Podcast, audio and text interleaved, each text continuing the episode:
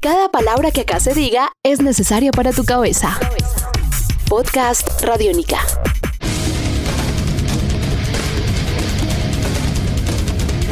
Podcast Radiónica. Bienvenidos al podcast de Simona Dice. Estamos en Cuba con mucho rock and roll. Tendencia es nuestra agrupación invitada y en esta ocasión queremos hablar un poco sobre las influencias de la banda. ¿Cómo se consigue la música en Cuba? ¿Cómo trabajan las bandas entre ellas? Esto y mucho más nos lo cuenta Tendencia. Estás escuchando Podcast Radiónica.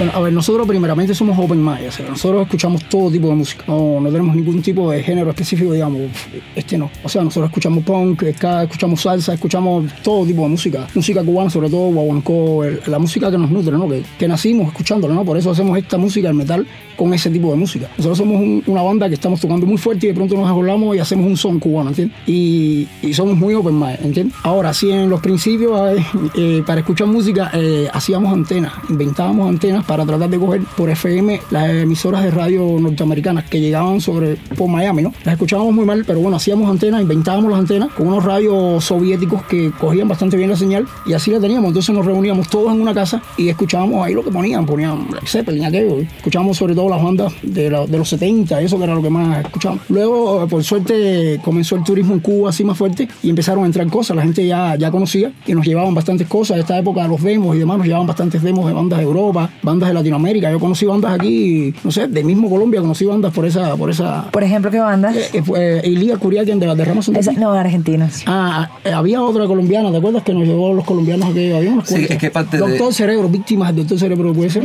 Tampoco son de acá. Bueno, teníamos, teníamos eso en cassette y decían Colombia. ah, ok. En Wow. algunos demos y decían que eran de Colombia. Increíble.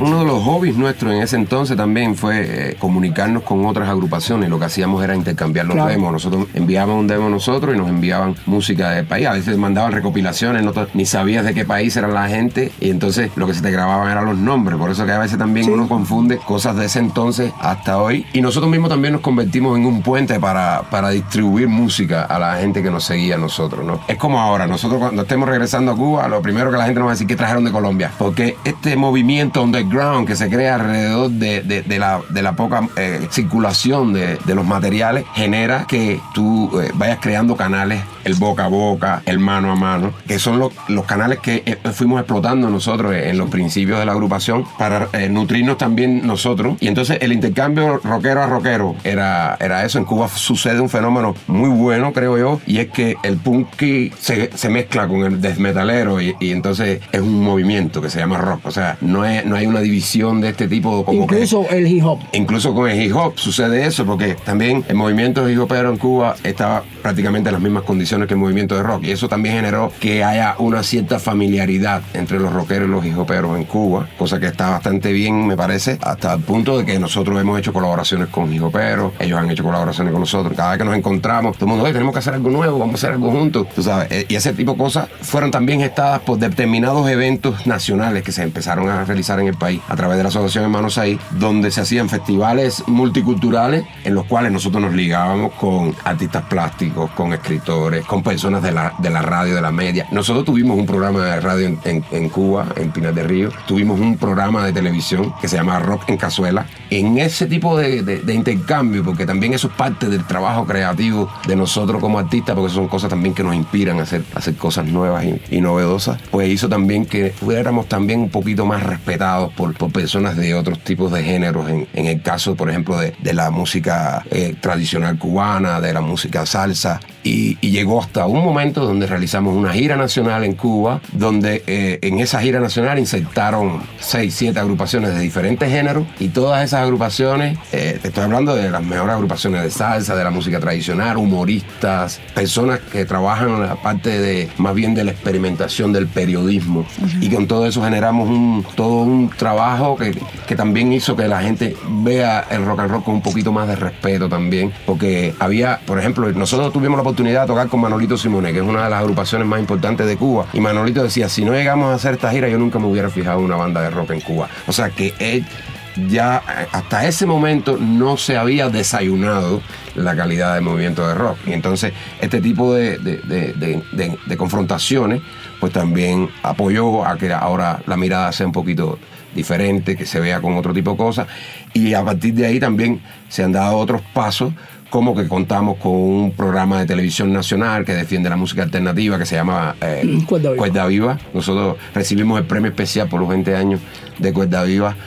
Y, y- y es un programa que aúna toda la experimentación, o sea, todo lo que tiene que ver con la música Vanguardia, la alternativa, música la vanguardia, y esto es una cosa que en el 94 no existía, en el 90 tampoco.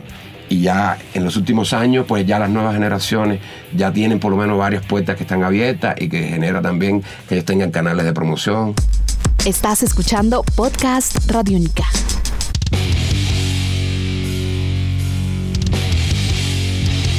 Sí, algunas de las agrupaciones cubanas tenemos Blinder, Combat Noise, Zeus. Ahí está Darne Fall, Stoner, que ganaron un premio hace unos días. Stoner, y que yo el premio se lo entregó Kiko en, uno de los teatros más importantes de Cuba. Y se ganaron un premio por la televisión cubana. Kiko fue el que entregó el premio.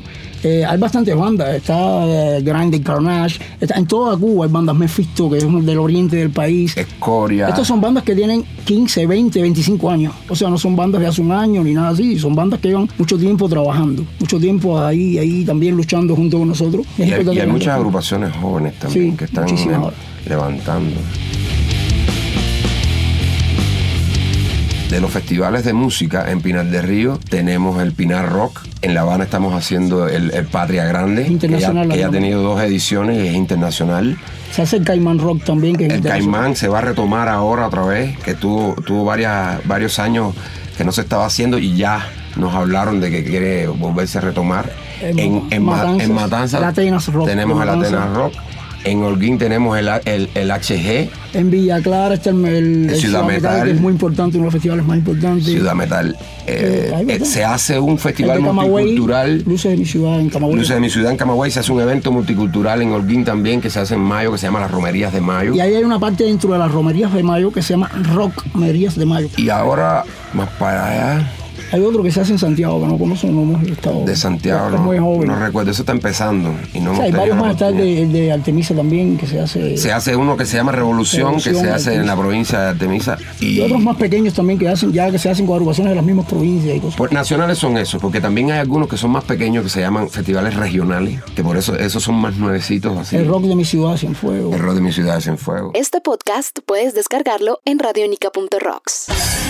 Hoy en día está teniendo mucha importancia las emisoras de radios regionales. Son las que más se están encargando de, de la defensa de la música alternativa en sentido general y que se hacen eco de los eventos. Pero ya ahora no es tan, no es tan ultra casual que aparezca un reportaje de un festival de rock cubano en, en el Noticiero Nacional de Televisión, por ejemplo. Las provincias le han estado dando importancia a eso, precisamente también por la atención que ha estado recibiendo la Asociación Hermanos ahí, por el Ministerio de Cultura y por el Instituto Cubano de, la de hecho, es Música. increíble, pero el, el Ministerio de Cultura exige que se le dé promoción a estos festivales y se le dé promoción a estas agrupaciones y demás. O sea, es una exigencia, no es que, que la voy a dar porque, porque quiero, sino porque tienen que hacerlo. Se está tratando de legitimar cada vez más Sí, sí. el movimiento alternativo y yo creo que eso es bueno.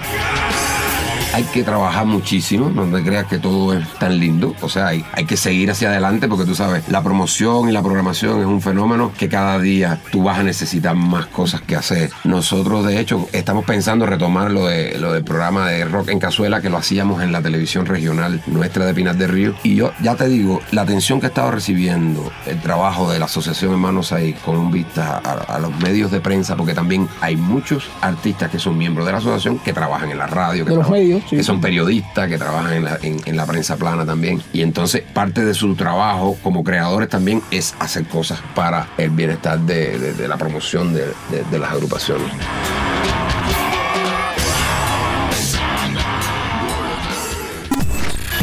Este es un podcast Radiónica.